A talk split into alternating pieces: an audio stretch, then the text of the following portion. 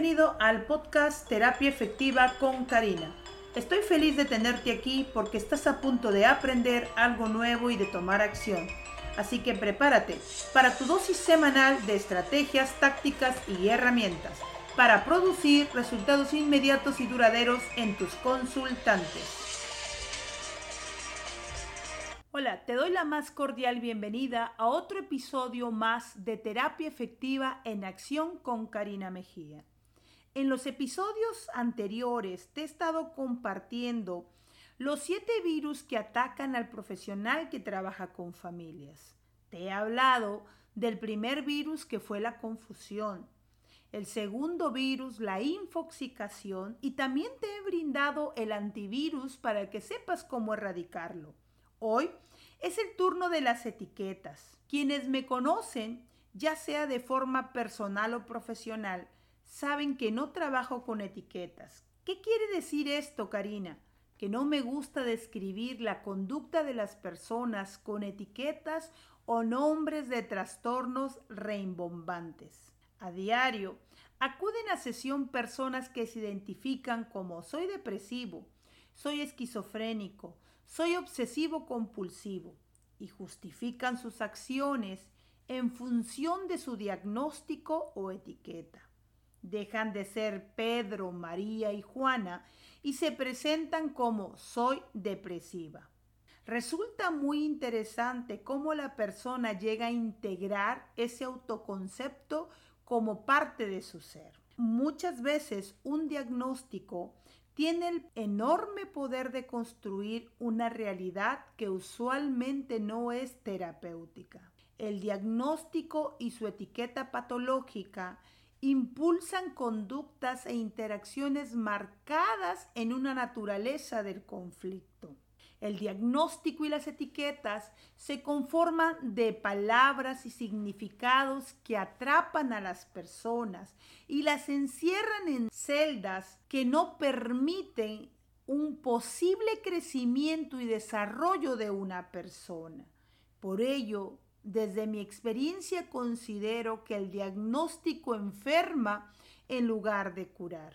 Muchas veces en consulta He atendido a algunas personas que terminan convirtiéndose en expertas de su trastorno. Hoy en día es muy sencillo encontrar información en Google de las características o síntomas de un trastorno. Una persona no es la misma cuando sabe lo que tiene. Reacciona ante esas características y construye su propio significado. Por ello es tan necesario saber y entender que todo proceso terapéutico es interaccional y se construye un sentido y un significado. Los diagnósticos, etiquetas y evaluaciones estandarizadas simplemente extraen al individuo de su ecología. Por eso, el contexto social del participante no aparece en el escenario, solo se asume al individuo fuera de sus relaciones. Te voy a dar una analogía con la vida cotidiana. Cuando guardamos cosas personales para recordar lo que ponemos dentro de la caja, en muchas ocasiones marcamos una etiqueta. Sin embargo, esta etiqueta es subjetiva es decir, es fruto de las emociones que en ese momento estamos viviendo al recordar las cosas que vamos a guardar dentro de ella. Pero al cabo de un tiempo, cuando quieres encontrar alguna de las cosas que has guardado inicialmente, puede que no la busques en la caja donde la guardaste. Por ello, es importante que las etiquetas o diagnósticos no sean la única visión.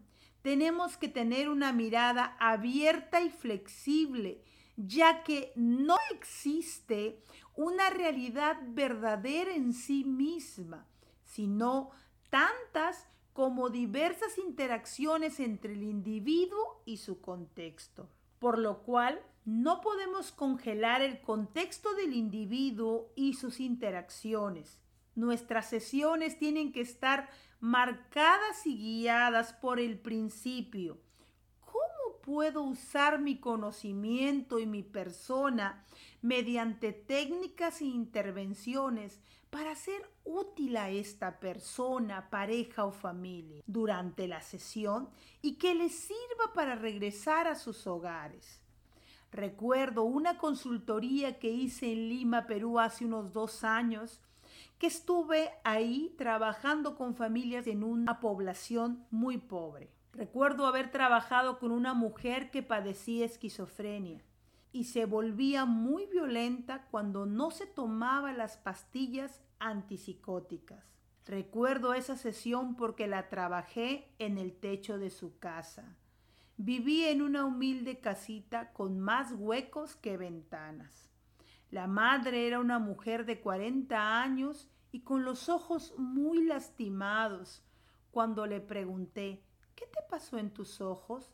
Ella me relató que su hija la había agredido en la cara, aventándole una olla con agua hervida. En sus momentos de descompensación, es decir, cuando le faltaba el medicamento. La cliente, a quien hoy llamaremos Juana, era una mujer de aproximadamente unos 18 años de edad, la cual la madre la trataba como una niña. Por razones que desconozco durante mi estancia en ese barrio de nombre Ventanilla, siempre me la encontraba en la entrada de la cafetería que yo frecuentaba con regularidad.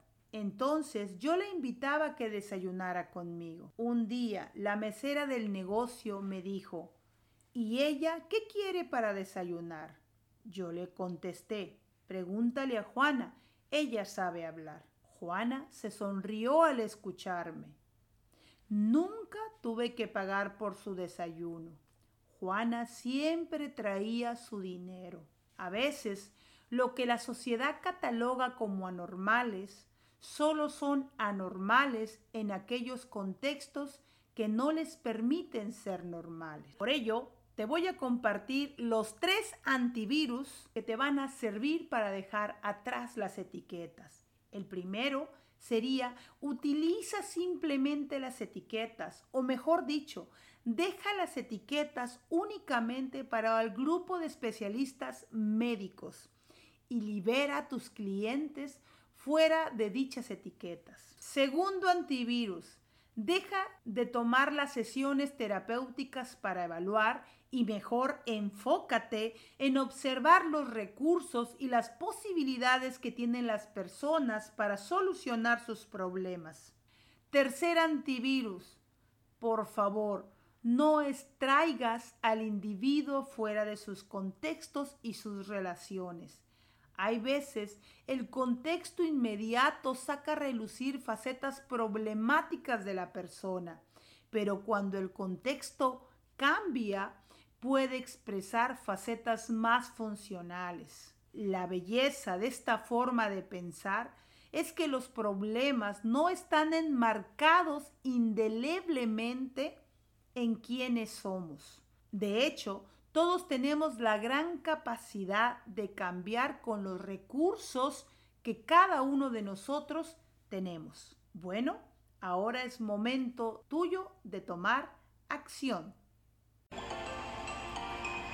Esta sesión se acabó y ahora es tu turno de tomar acción. No olvides suscribirte para poder recibir tu dosis semanal del mejor contenido para el fortalecimiento de tus destrezas y poder producir un trabajo efectivo con las familias.